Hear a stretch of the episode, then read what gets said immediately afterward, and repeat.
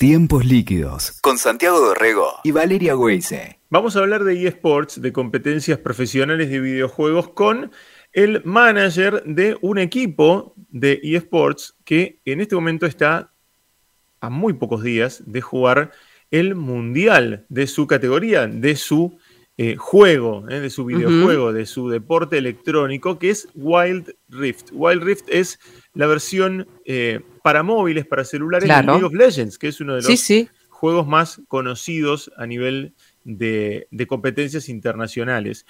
Y lo particular de, ICE, como, es, como se lo conoce a, Juan Ignacio Magariños Castro, es que, bueno, están en Singapur.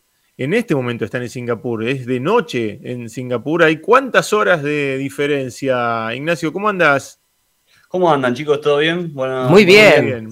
Buenas noches para nosotros. Eh, bueno, tenemos una diferencia horaria de 11 horas con respecto a Argentina. 11 horas. 11 o sea que para ustedes es pleno día, acaba de empezar la mañana y para nosotros acá se está terminando el día y no estamos por ir a dormir básicamente. Plena noche. ¿Cómo son esos días em, allá en, Singapur? ¿Se están preparando para, para el Mundial? ¿Cuándo arranca el Mundial de Wild Rift? El Model Riff arranca el 13 de noviembre y finaliza el 21. Eh, si querés te cuento un poquito del formato. Eh, va a ser... Contanos el formato y contanos por qué se tuvieron que irse tan temprano, eh, tantos días antes, ¿no? Allá este, a, a, Singapur. Sí, es una buena pregunta. tenemos que hacer cuarentena obligatoria por regulaciones del país, así que nos tocan 10 días de cuarentena en estado solitario, es decir, no podemos estar con, el resto del equipo, estamos en habitaciones separadas. Este, y una vez terminados esos 10 días, se nos hace un test de PCR y si damos negativo, vamos, podemos salir ya a la ciudad a conocer un poco y podemos ir a asistir al evento, que es lo más importante. Estrictos controles, ¿no? Este, 10 días, cada uno por separado. ¿Ustedes cuántos son en el equipo, Dice? Nosotros somos eh, ocho, en total en el equipo y vino el padre de uno de, los chicos del staff también a acompañarlo porque, porque es menor de edad, pero somos, somos seis jugadores, un coach y el, manager y coordinador que soy yo. Claro, de esos eh, seis jugadores, contaros un poco cómo es el Wild Rift y, en, qué consiste. Bueno, el Wild Rift es un juego del estilo MOBA, para, decirlo de alguna manera, es, un juego de estrategia eh, que, consiste en obtener, eh, en, trabajo en equipo para obtener ventajas sobre, sobre el equipo rival. Se juega 5 contra 5, el objetivo es destruir el nexo enemigo y en el camino tenemos que obtener objetivos intermedios como destruir torres, bueno, conseguir los objetivos como el dragón o el Baron Nashor, como como, es conocido, es muy parecido a League of Legends TPC para los que lo conocen, porque es una adaptación, pero para, el juego de celular. Claro, ¿y qué características tiene el, jugador de eSports que juega en celulares? Porque no es lo mismo, ¿no? Una pantalla grande, un teclado, un mouse, eh, que de pronto resolver todo en una pantallita de, de, 6 pulgadas y pico, ¿no? Una pantallita chiquitita con todos los dedos metidos ahí. Siento que te exige como una capacidad de reacción y, de pensamiento muy, dinámico, muy rápido, porque es un juego que es mucho más rápido y, veloz que, el, LOL de PC. Si bien obviamente el LOL de PC exige otras cosas, creo que, eso es lo que más destacaría del Wild Rift en particular. ¿Y, contra cuántos equipos juegan, digamos, este, ahí que arrancan el 13 y creo que hasta el 21, ¿no? De, noviembre. ¿Cuántos son los equipos a nivel global? Los equipos son 10 eh, en total, contándonos a nosotros. Va a haber dos equipos de sudeste asiático, que son de Filipinas y de Vietnam, dos de China, uno de Japón, uno de Corea del Sur, uno de Brasil, uno de Estados Unidos, uno de Europa como región y uno de Latinoamérica como región, exceptuando obviamente a Brasil y a Estados Unidos que tienen sus propios representantes. Claro, ese fue el, eh, el casillero que, que ocuparon ustedes eh, con, con Gaming. Eh, ¿Cómo fue la, clasificatoria, Dice. Clasificamos eh, mediante, primero jugamos una etapa abierta para clasificar a, una fase cerrada. en esa fase cerrada se, se barajaban puestos para, el presencial y hubo un presencial en México en septiembre donde se jugó justamente la clasificación al Mundial. Ahí nosotros pudimos eh, salir campeones. Eh, había un price pool de 50 mil dólares y ahora en el Mundial habrá uno de 500 mil para los, para los equipos que participan. Ah, a repartir entre los, entre los equipos, ¿no? Exactamente, exactamente. ¿Cómo, ¿Cómo, es entrenar? Contame un poco eso, ¿no? Porque hablaste también de, cómo está conformado el equipo y que hay un chico menor de edad, ¿no? Que, por eso está su padre. Contame un poco cómo está conformado, cuánto tiempo les, les demora y cómo trabajan en sinergia, ¿no? Entre, entre todos. Bueno, entrenar, eh, normalmente nosotros tenemos eh, tres fases distintas en los entrenamientos. Una de las fases que, tenemos es eh, entrenar contra otros equipos de la región en la que nos encontremos. En este caso, al estar eh, en Asia, estamos entrenando contra equipos asiáticos y también con algunos que van a participar eh, del evento mundial. partidas que obviamente no, no, no, significan nada ni son por, por ganar nada en específico, sino por poder ver las debilidades del otro, también tus propias debilidades, trabajarlas y demás. Para eso hacemos una segunda etapa que es el análisis, este, donde con el coach nos ponemos a ver un poquito la estrategia, qué cosas hicimos bien, qué cosas hicimos mal, por qué, este, donde hay una etapa de interpretación. Y también eh, en ese rubro lo que hacemos después es jugar lo que se llaman partidas ranked, donde los chicos juegan solamente para mejorar eh, cosas del juego que ya son motrices, como para hacer que su juego fluya de, forma más, más, como individual, este, para después poder ayudarse a nivel grupal y, el, y, el coach en ese camino, en ese trabajo, eh, ¿qué es lo que hace? ¿Va analizando cómo se movieron? Eh, ¿Registra jugadas? ¿Registra jugadas de los otros y les, dice, bueno, presta atención a esto o aquello?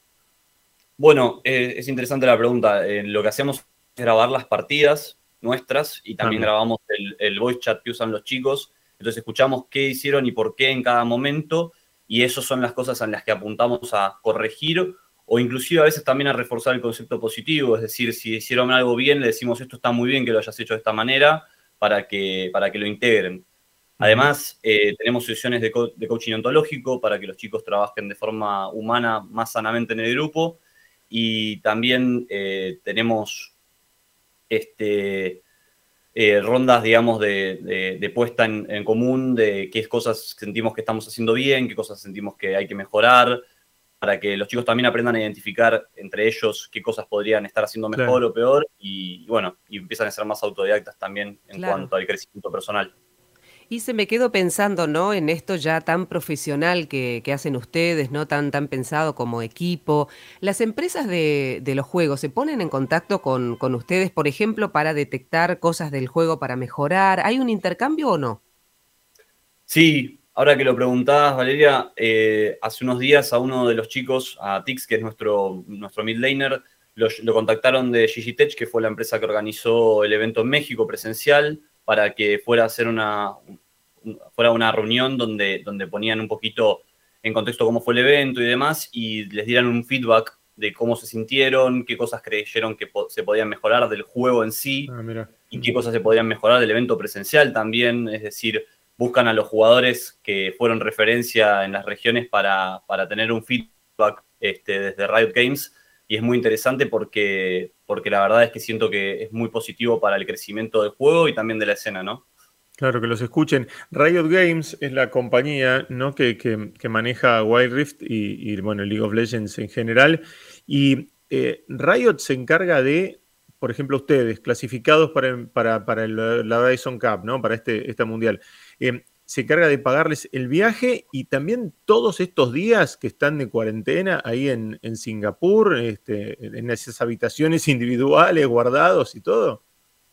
Claro, exactamente, Santiago. Estamos en, un hotel, en este caso, cinco estrellas, donde Riot Games se hace cargo de todo, de la estadía, se hizo cargo de los viajes en avión, se hace cargo de las comidas del día, te da un presupuesto en realidad para que vos elijas qué comer, eh, en, los horarios que vos quieras, este, te da un presupuesto diario por persona, es decir, no te lo da por equipo, te lo da por persona, es decir, cada uno decide en qué momento y qué quiere comer y bueno, nada, pide, entonces la verdad es que, nada, está todo muy bien organizado, está todo pensado, este, es muy profesional y la verdad es que es un evento de, de deportes a nivel mundial, excelente, digamos, de primera clase. Claro, estoy, esto, estaba también reflexionando cómo te vas poniendo las metas, ¿no? Hice, este, este es un evento global, debe ser de, la cúspide dentro de, las cosas que, ustedes pueden soñar. ¿Y ahora qué? ¿No? Porque después enseguida termina esto y, qué, me imagino que deben ir renovando el desafío. Eh, ¿Qué seguiría? ¿Ya tienen un, un cronograma 2022, lo que se viene, todo eso programan?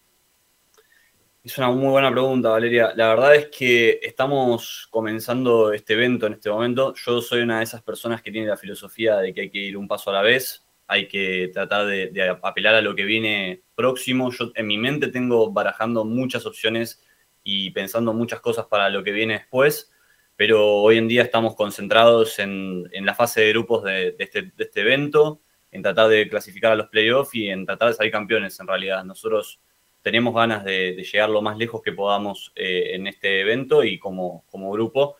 Pero sí, en 2022 va a haber mucha competencia, ya se nos avisó desde Riot Games propio, así que también tengo pensadas cosas, pero bueno, eh, me tocará trabajar una vez que haya vuelto a Argentina.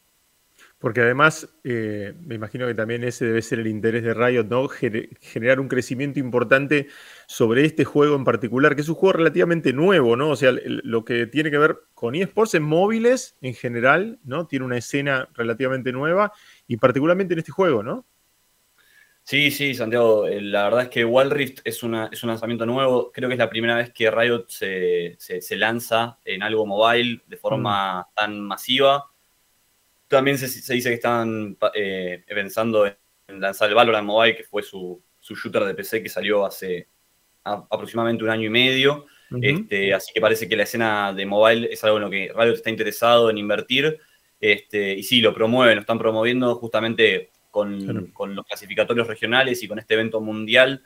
Siento que lo que quieren hacer es hacerlo más masivo, que la gente lo vea, que se entere de que existe esta posibilidad, esta alternativa eh, para jugar, eh, además de, tener el LOL de PC, también tener el mundo de mobile cubierto y, nada, y poder aprovecharlo desde su lado, ¿no?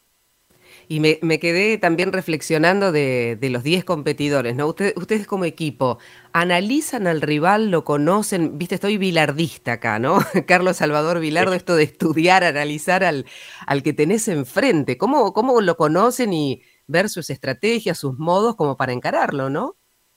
Claro, sí, es una, buena pregunta, Valeria. La verdad es que nosotros eh, analizamos al rival, eh, nos dedicamos a estudiar cómo participaron en sus propios torneos regionales para poder ver eh, qué, hicieron, por qué, qué hacen, cómo se mueven, cómo, cómo se manejan, cuáles son sus puntos fuertes, cuáles son sus puntos débiles, inclusive aprender de, de cosas, decir...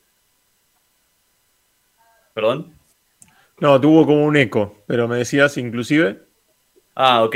Inclusive, nada, poder, poder distinguir eh, cuáles son sus fortalezas, sus debilidades y en base a eso saber qué puntos atacar y en qué puntos respetarlo al rival y, e inclusive a veces aprender del mismo para poder nosotros mejorar nuestro propio estilo de juego.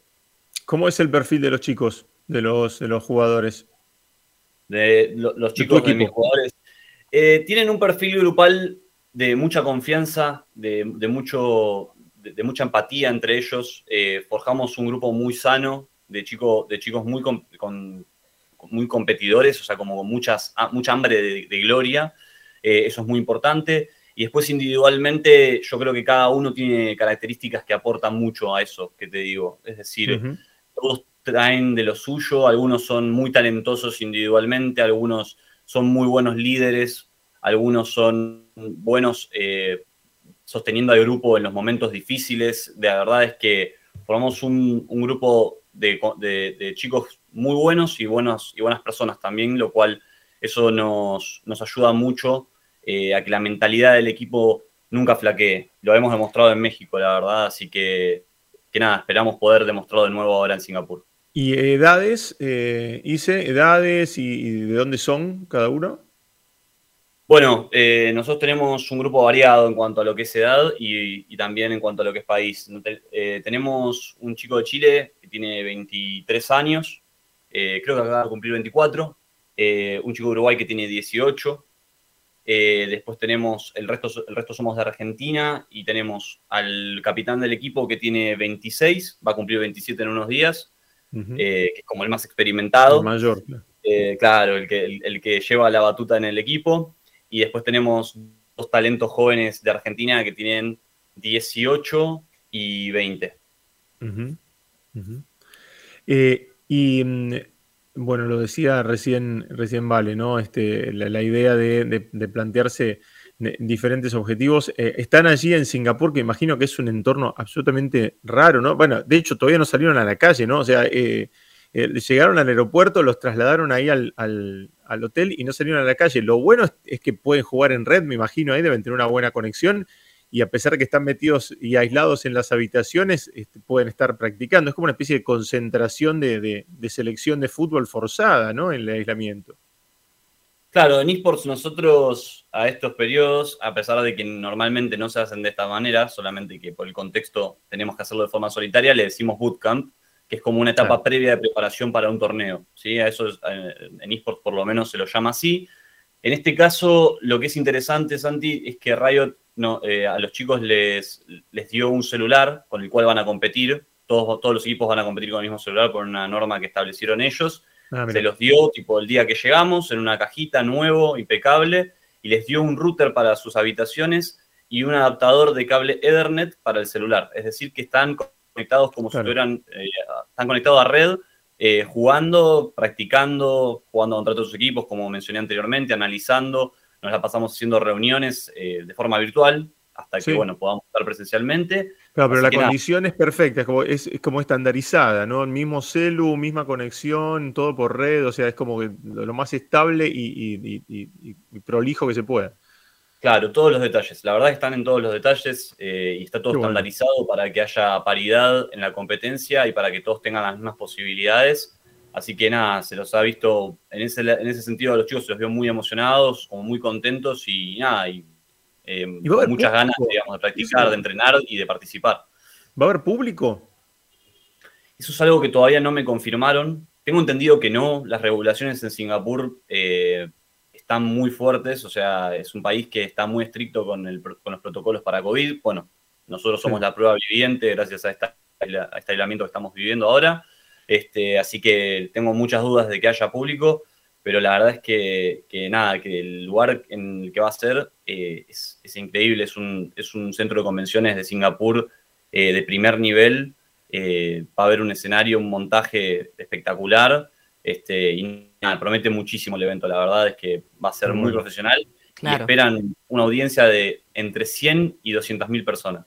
Ah, tremendo, tremendo. Ellos mismos lo, transmiten. Y lo otro que me quedó dando vuelta ahí, es muy distinto, muy diferente la experiencia de jugar en la compu al celular. Es una buena pregunta, Valeria. La realidad es que lo que distingue más es eh, no tanto lo conceptual. En lo conceptual hay algunos pequeños detalles que cambian, pero en cuanto a lo que es motricidad y mecanismos de un jugador, sí hay muchas diferencias porque entre tener un teclado y un mouse y tener que manejar dos cosas al mismo tiempo, en cambio en el celular como que es uno solo y, tus manos como que tienen que reaccionar más rápido y el, método de reacción es distinto. Eso sí es bastante distinto, yo te lo digo porque he jugado a ambos y tienen bastantes diferencias en cuanto a eso. Yo en el de PC soy bastante malo y en el de celular soy bastante bueno, entonces eh, me, identifico con lo que probablemente le pase a muchos, que puede pasar eso o a la inversa, de hecho. Este, así que sí, la experiencia es bastante distinta en cuanto a lo mecánico, digamos. Claro. Eh, hice em, eh, muchísima suerte y, preparación y, el talento lo tienen y, la garra la tienen y las ganas de ganar la tienen, así que este, espero que, que, salga todo bien. Vamos a estar ahí prendidos a las redes de Riot para verlo eh, a pesar de la diferencia horaria a partir del 13 de noviembre, eh, la, Wild Rift Horizon Cup, eh, con la presencia de Ebro Gaming, del representante de, Latinoamérica, que bueno, orgullo es, es argentino, es un equipo argentino. Ise, muchas gracias. Che, muchísimas gracias a ambos, que tengan un muy buen día. Un placer y a ganar. Vamos por todo, vamos por todo. y trataremos de dejar, a, como dijo bien Santi, eh, Latam en lo más alto y a Argentina en lo más alto. Gracias, abrazo grande, dice. Juan Ignacio Magariños Castro, ¿eh? ICE, le dicen, es el manager y coordinador del equipo de Wild Rift de League of Legends del equipo Ebro Gaming de Argentina, allí en Singapur. Escuchaste Tiempos Líquidos con Santiago Dorrego y Valeria Weise. WeToker. Sumamos las partes.